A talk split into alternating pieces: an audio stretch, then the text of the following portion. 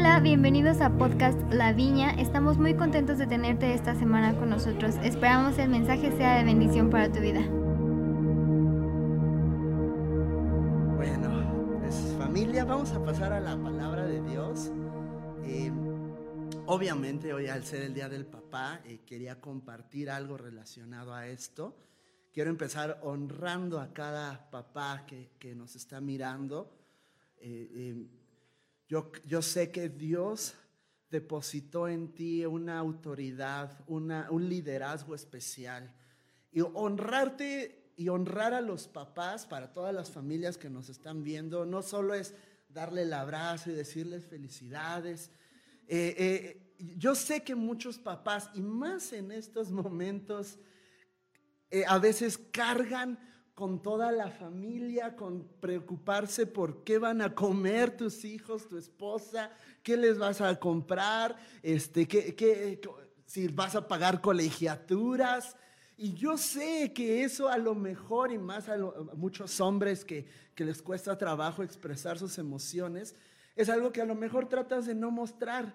Pero yo el día de hoy quiero, quiero primero honrarte y decirte muy bien hecho si eres un papá que has estado ahí para tus hijos, para tu esposa, eh, incluso aunque a veces los hijos no sabemos eh, er, eh, dar retribución y agradecimientos, pero yo sé que el Señor ha visto tu esfuerzo, ha visto tu dedicación, tu perseverancia y te quiero decir muy bien hecho. Y yo sé que también hay, hay mamás que, que están haciendo el rol de papás también en ocasiones, también muy bien hecho. Si te has mantenido firme, y, yo sé que a veces lo haces por, por tus hijos y por tu casa y por tu hogar. Yo sé que el, Señor el día de hoy quiere, quiere levantar el dedo hacia arriba y decir, bien, ha sido fiel, ha sido, ha sido perseverante y sigue así. Quiero animar a todas las cabezas de familia que sigan así, que tu familia, tu hogar te necesita. Y, voy a orar por ustedes antes de pasar a la enseñanza del día de hoy. Padre, que, queremos el día de hoy em, pues bendecir a los papás eh, que son miembros de la viña o que estén viendo esta transmisión. Queremos pedirte, Señor, que, que tú puedas proveer fuerzas, sabiduría, eh, descanso, que puedas proveer de lugares seguros para que los hombres que son cabezas de un hogar puedan también ser vulnerables que, podamos quitarnos mentiras de la cabeza que nos han dicho que los hombres no lloran o que el hombre, el hombre no puede mostrar sus emociones, Señor. Que, que, los hombres, por lo menos aquí en la viña y, y, la gente que ve esta transmisión, puedan encontrar un lugar seguro donde también depositar sus cargas, donde, donde pedir ayuda si es necesario. Queremos pedirte, Señor, que si hay hombres que se, han sentido solos, que se han sentido no comprendidos, que se han sentido que, que, que, están cansados, que ya no saben cómo hacerle, Dios, que, que tú seas su fuerza, que tú seas su sabiduría, que tú seas su ejemplo, la figura, el cuadro que ellos necesitan ver para que puedan eh, eh, saber cómo se ve un buen padre. Los bendecimos, Señor. Gracias.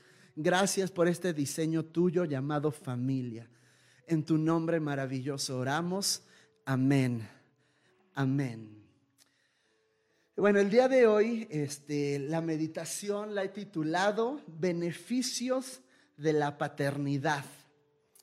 Y, y de hecho, eh, en la semana estaba viendo unos podcasts, me gusta, ver, me gusta ver podcasts mientras estoy trabajando a veces. Hay uno que me gusta mucho de un chico que entrevista, algunos ya sabrán quién es, eh, entrevista a gente creativa, a gente eh, que, que, trabaja en música. pues al final de cuentas buscar pláticas interesantes con personas de diferentes medios. Y en la semana estaba entrevistando a este chico a uno de los cantantes de Sin Bandera, de los ex, ex, este, pues sí, uno de los dos cantantes de Sin Bandera, el más gordito. No me acuerdo cómo se llama. Este, y estaba padre la entrevista, Y dentro de la entrevista empezaron a platicar de cómo eh, ambos habían en cierta manera, la verdad no recuerdo muy bien cómo estuvo el asunto, pero en cierta manera los dos habían recibido apoyo de sus papás, porque sus carreras no son convencionales, ¿no? Uno músico y el otro pues, videos en YouTube, eh, no son como muy convencionales, pero que ambos habían recibido apoyo de sus papás. Y este cantante eh, eh, no me cómo se llama, a ver si alguien me recuerda por ahí, León, creo, Leo, algo así, algo así, uno de los de Sin Bandera. Este, eh, dijo esta frase que cuando la dijo, y voy a sonar bien espiritualoide, perdónenme ustedes, pero literal me puse a llorar y dije, esto es, esto es lo que la gente necesita escuchar. Y dijo esto, dijo, tú eres el resultado de lo que tus padres te decían antes de irte a la cama. Y creo que ese es un momento muy, muy particular porque, porque es un momento muy íntimo, por lo menos para nosotros, nosotros somos papás nuevos, pero el ir a la cama es todo un ritual, es todo, todo un acontecimiento de llevar a Nolan a dormir. Y es un momento donde tienes toda su atención, donde tú eres lo único que hay en el cuarto, él y tú es lo único que hay.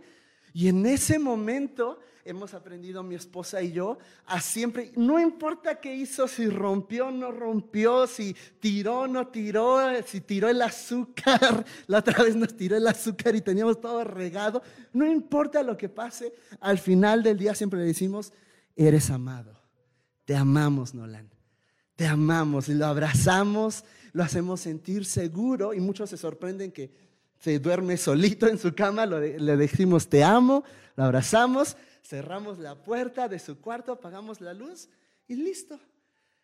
Y, se me hizo tan bello ver que no solo los cristianos decimos esto, que el mundo sabe que necesitamos esto y que esas palabras o incluso la ausencia de esas palabras determinan mucho de cómo somos el día de hoy.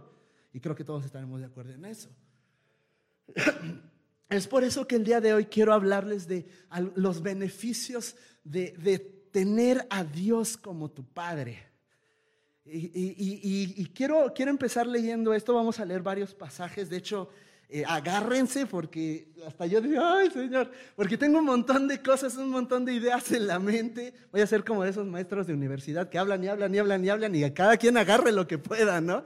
Entonces, este, agárrense, voy a leer primero segunda de Corintios 6, 18 y dice así, y seré para ustedes un padre y ustedes me serán hijos e hijas, dice el Señor todopoderoso. Y, está padrísimo y creo que ha sido algo muy recurrente. Tiene varios años que la iglesia cristiana se ha dedicado más a enfocarse en la paternidad de Dios.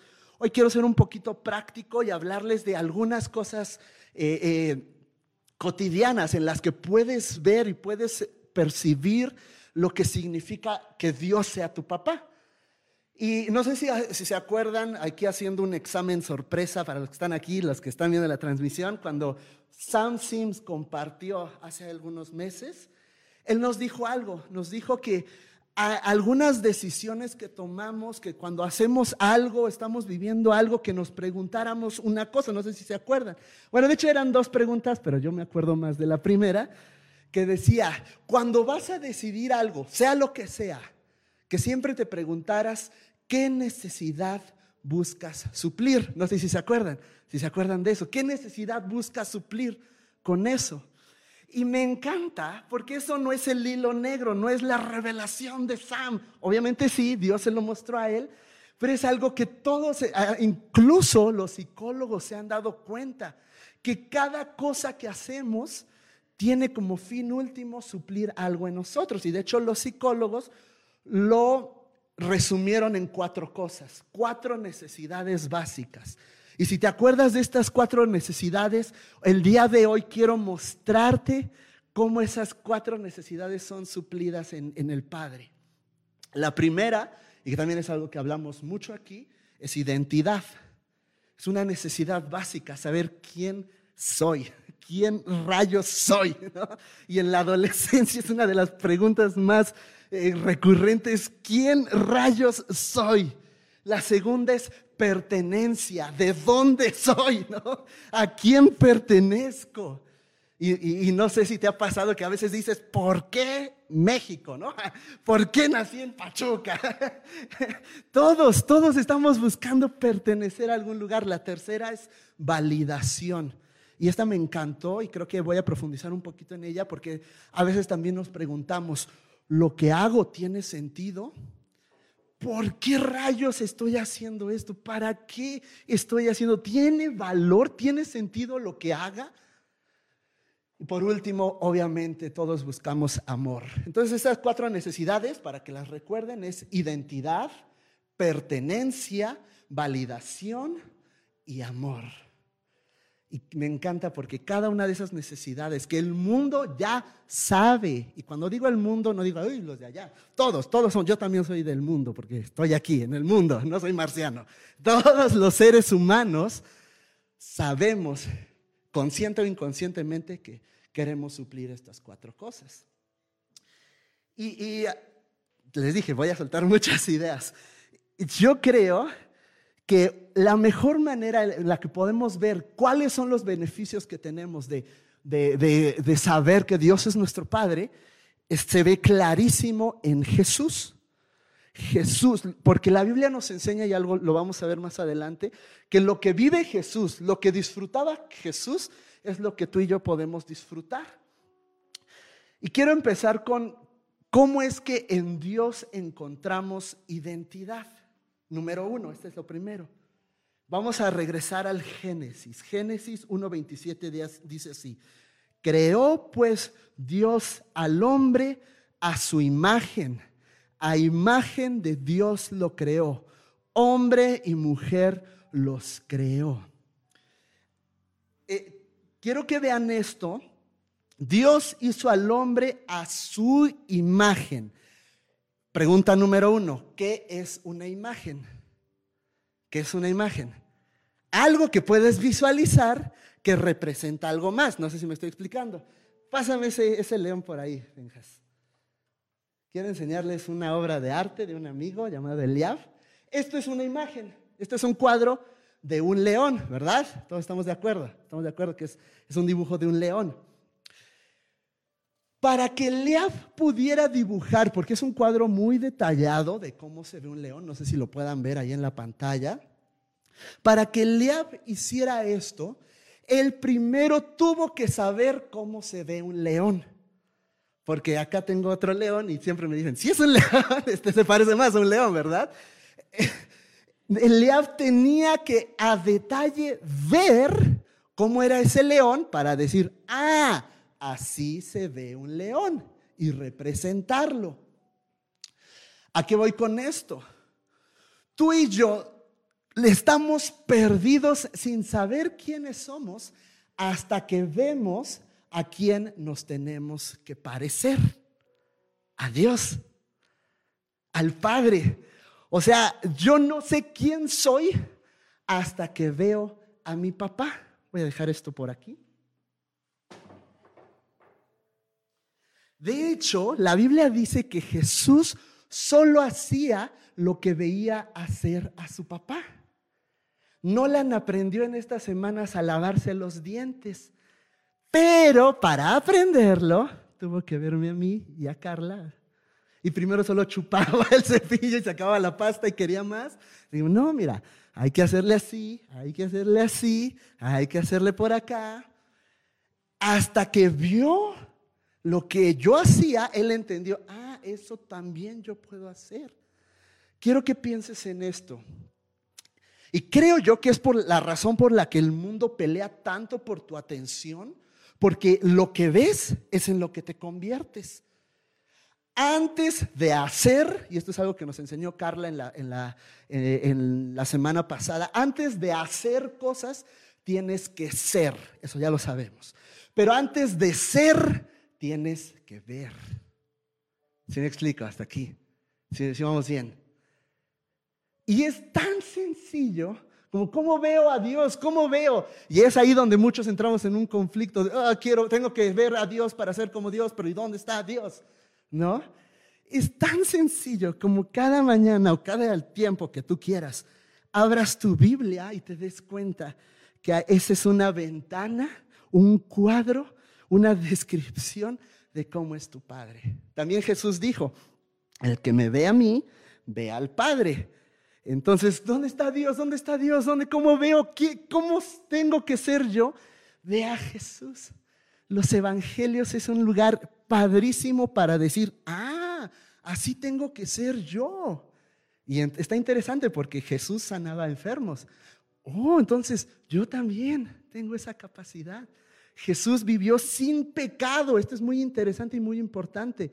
Nosotros a veces pensamos, ay, soy ser humano y tengo que pecar porque es mi naturaleza. Jesús vivió sin pecado. Ahí te va, ahí te va, te la dejo, tú agárrala. Si la quieres agarrar es tuya y si no, pues al que quiera la agarra. Jesús nunca pecó. Y yo soy llamado a ser como Jesús. Significa que puedo vivir sin pecar. Ahí te la dejo. Ahí tú abrázala si quieres. Y lo segundo, el segundo punto, y por eso que decía que es muy práctico, es la adoración. Es un lugar, por lo menos donde yo me he dado cuenta que puedo ver quién es Dios.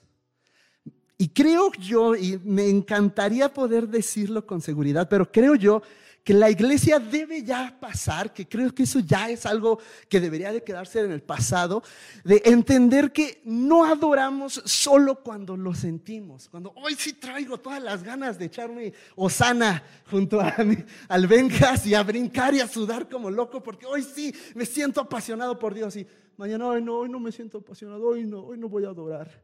Porque no se trata de eso. El, adorar también te construye una imagen de quién es Dios. Y, mientras más adoras, más te estarás dando cuenta, ah, Él es mi buen Padre. Él es mi buen Padre. Entonces, si estoy cantando y declarando que Él es mi buen Padre, ok, tengo que pagar la luz, tengo que pagar la renta, pero Él es mi buen Padre. Él se va a encargar de eso. Él me va a enseñar cómo. No sé si me estoy explicando. Es algo tan práctico y, hoy, y a veces queremos que nos revuelquen para decir, oh sí, Dios es real. Y aquí estoy, en lo cotidiano de cada día. Es así como encontramos identidad. No puedes encontrar identidad solo diciéndote, en Dios encuentras identidad. Tú puedes escuchar eso 20 mil veces, pero hasta que te pares delante de Él y digas, Padre, en lo secreto, en donde nadie te ve, dime quién soy hasta ese momento. Puedes ir a mil seminarios y escuchar veinte mil veces prédicas diciendo, en Dios está tu identidad. Pero hasta que te pares delante de Él y lo veas a los ojos, vas a encontrarla. Vamos al segundo punto. En el Padre encuentras pertenencia. Si se acuerdan, identidad, segundo, pertenencia. Voy a eh, eh, leerles rápido una definición que encontré de pertenencia. Dice, el sentido de pertenencia es el agrado que tiene una persona de sentirse integrante de un grupo. El sentido de pertenencia inicia en la familia. Qué interesante. Pues esta representa el primer grupo al cual la persona pertenece. Tiene que ver con saber que estás en algo mayor y más importante que tú mismo. Y, quiero, quiero contarles una historia como para poder explicar un poquito esto. No sé cuántos de ustedes en alguna ocasión se han sentido a la deriva. No sé si, si, esa palabra es, es, entendible. Como, como en la película de Gravity, no sé si alguna, alguien la ha visto, que una chica que se pierde en el espacio y está flotando en la estratosfera. Y yo digo, ¡ah! como perdido. No sé si alguno de ustedes se ha sentido en alguna ocasión así, como hacia dónde voy, hacia dónde va mi vida. No sé si me explico. En una ocasión, yo tenía mis 15 años, benditos 15, eh, yo pues quería ser rebelde, ¿no? Y, ay, mi mamá no me entiende, mi mamá es muy dura conmigo. Encontré unos amigos, dije, aquí pertenezco, ellos sí me entienden, no como mi mamá, que no sé qué. Con estos amigos me fui a mi primer fiesta. Yo, wow, por fin voy a una fiesta. Y, eh, muchos me hacen burla porque me gustan mucho las películas de adolescentes.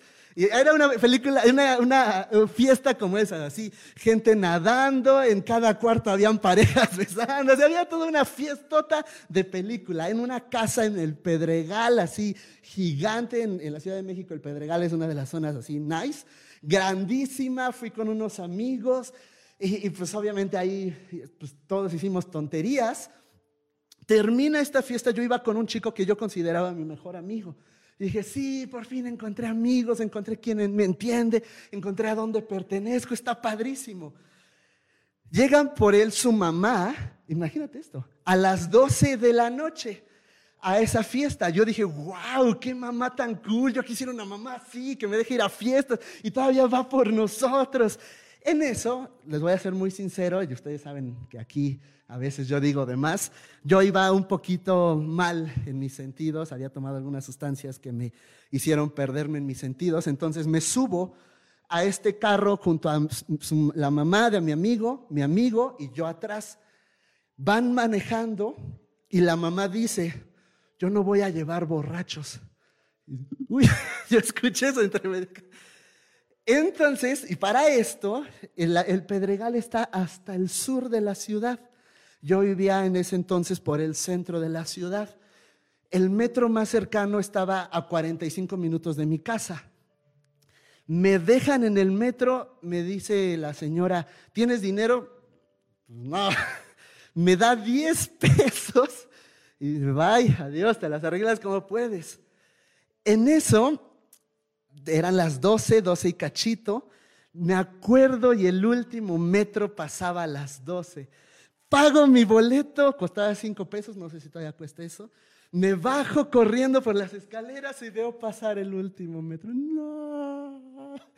Y se fue estaba lejísimos de mi casa. Tenía 15 años en la Ciudad de México. Ya no sabía qué hacer. Me esperé hasta la una de la mañana diciendo, ay Dios de mi vida. Tomé Pedí aventón a un montón de carros, de extraños, como tres carros diferentes. Uno me dejó bien lejos. Dije, ching, me dejó más lejos que antes. Tomé otro, ya me acercó un poquito más y me dijo, hasta aquí te puedo llevar. Hasta que otro ya me dejó lo más cerca de la casa. Y llegué a casa. Cuando llegué a la casa y vi a mi mamá, obviamente mi mamá, y como toda mamá mexicana, como una fiera.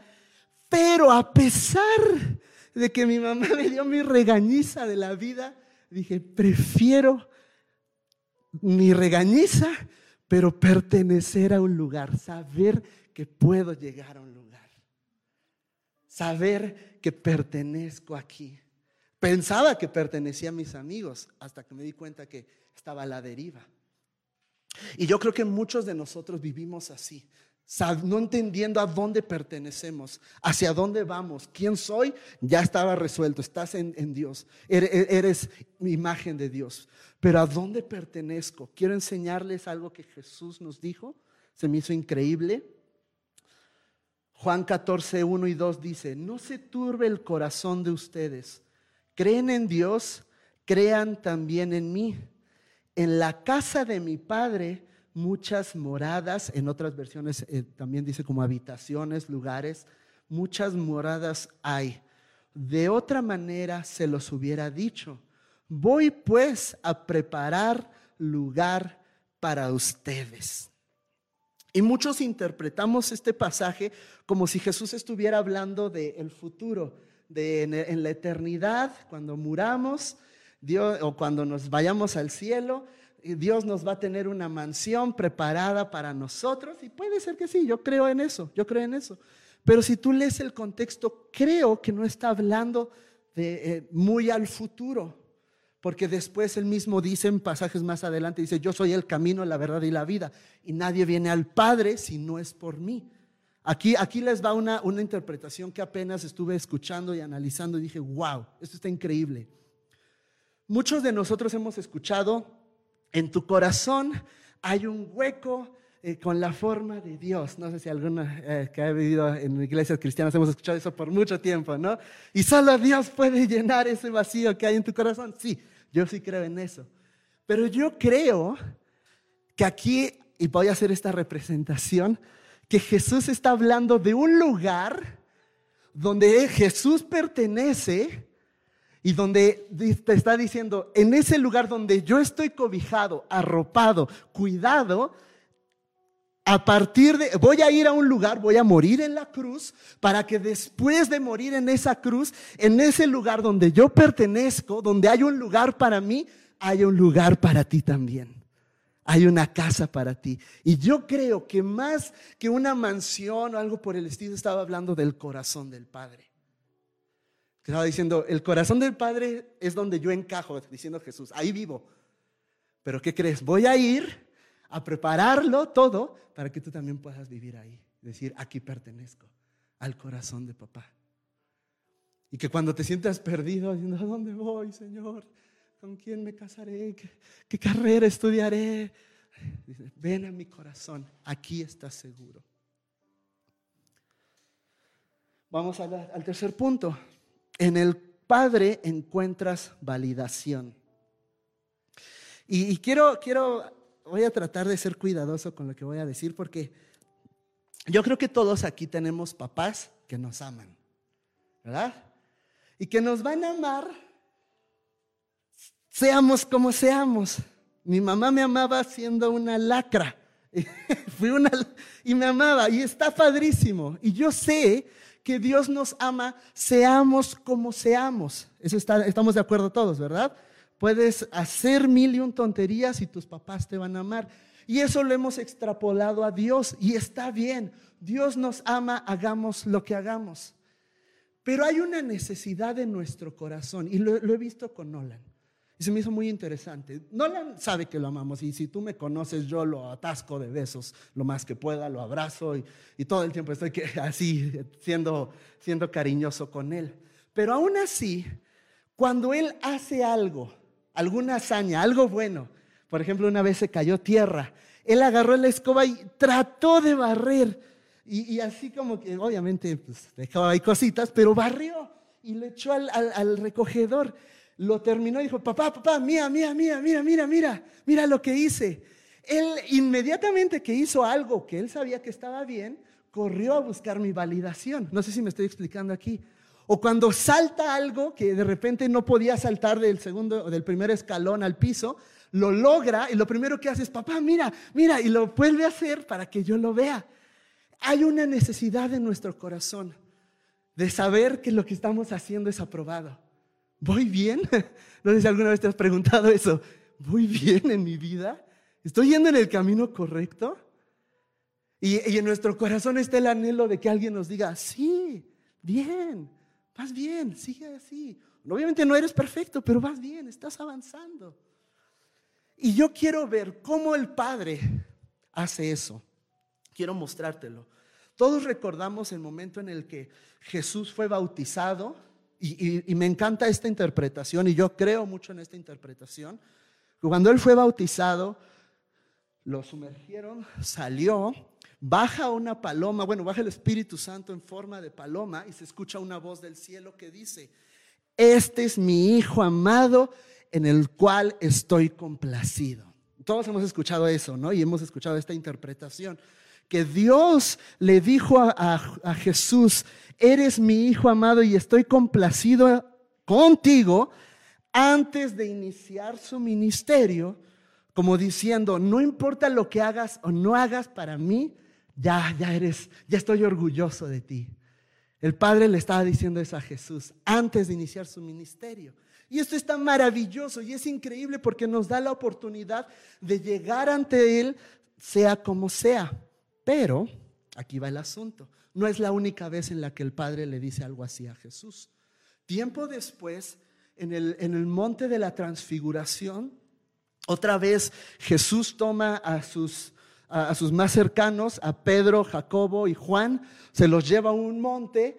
En este monte, por eso se llama monte de la transfiguración, Jesús se revela en gloria, muestra su belleza, muestra quién Él es. De hecho, se aparecen Elías, y Moisés a su lado, qué locura, eran personas que habían muerto miles de años atrás. Moisés representa la palabra, Elías representa la profecía, como diciendo Jesús está por encima de la ley y los profetas.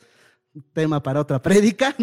Eh, y, y entonces se escucha otra vez una voz del cielo. Y otra vez el Padre dice, este es mi Hijo amado.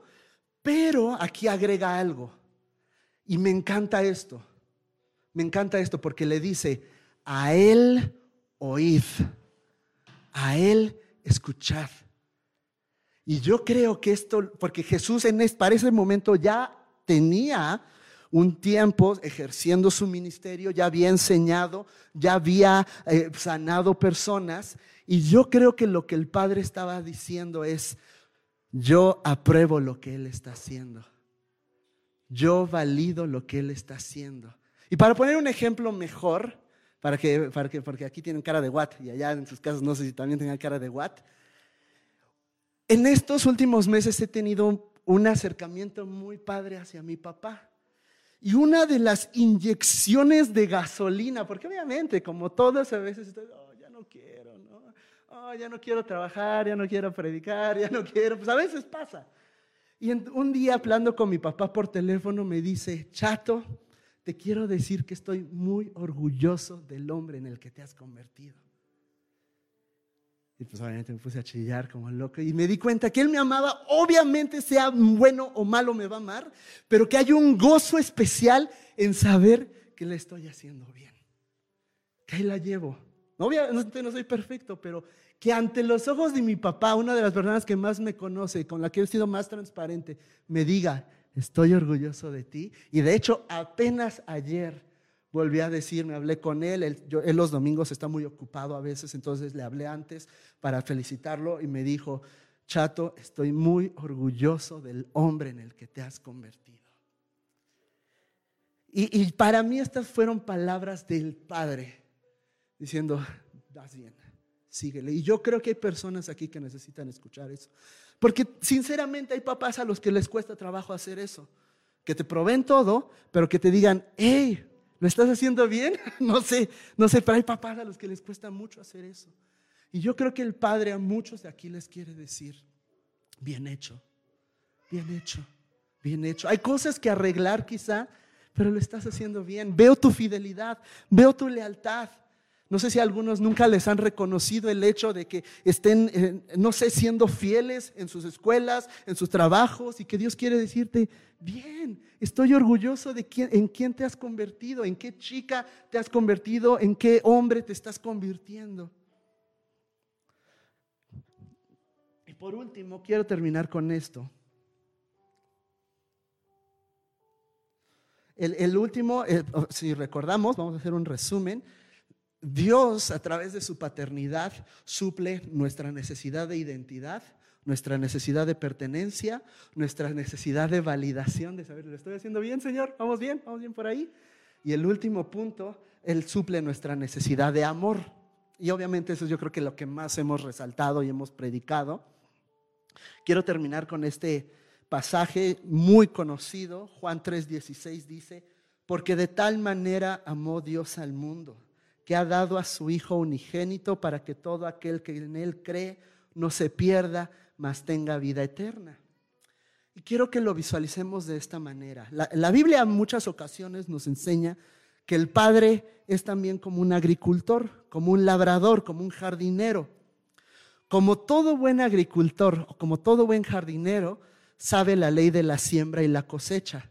Quiero recibir algo, primero siembro algo. De hecho, Él creó esta ley. Dios, el Padre, creó la ley de la siembra y la cosecha.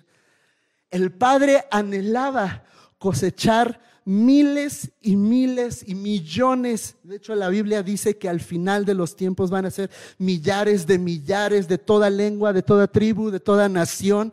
Y ese siempre ha sido el sueño del Padre. Millones y millones de todos los tiempos, de todas las edades, de todos los estratos sociales, acercándose a Él y viéndolo como Padre. Ese ha sido su sueño. Pero como todo buen agricultor sabía que para cosechar eso, tenía que sembrar una semilla. Y esa semilla fue su hijo. Y quiero que pienses en esto. Yo me llevo muy bien con Nolan, pero la Biblia nos enseña que no hay relación más estrecha y más íntima y más hermosa que la del Padre Celestial con su Hijo Jesús. Y el padre, sabiendo como buen agricultor que para que una semilla dé fruto, primero tiene que morir, toda semilla tiene que morir, tiene que quebrarse, tiene que romperse, tiene que ser sepultada. Eso hizo con su hijo, sembrándolo, quebrándolo, con el único anhelo en su corazón de que después de esperar un tiempo, resurgiera y de él surgieran un montón de hijos e hijas suyos que somos tú y yo, que es a lo que llamamos evangelio.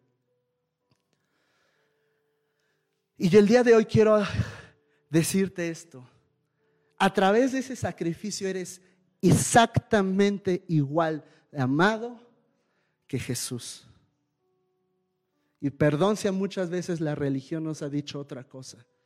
Y perdón si mucho tiempo la religión nos ha querido pisotear.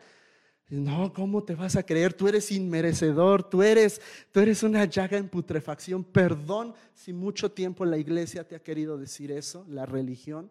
Pero tú eres exactamente igual de amado que Jesús. No es que Jesús se ponga enfrente para que el Padre lo vea a él, porque guácalas, yo estoy feo. No, Jesús se hace un lado porque Él ya me hizo su justicia y el Padre me ve directamente a mí y no dice, guácala, qué feo niño. Dice, te amo, te amo. Y e-, esa es la que, por lo menos el día de hoy quería enseñarles los beneficios de saber que Dios es mi papá. Que ya sé quién soy, ya sé, ya sé quién soy. Y está padrísimo porque puedo ser yo y soy raro, muchos me han dicho eso, y me gusta. Porque yo sé a quién, a quién debo parecerme. Y es a Jesús, es a mi Padre.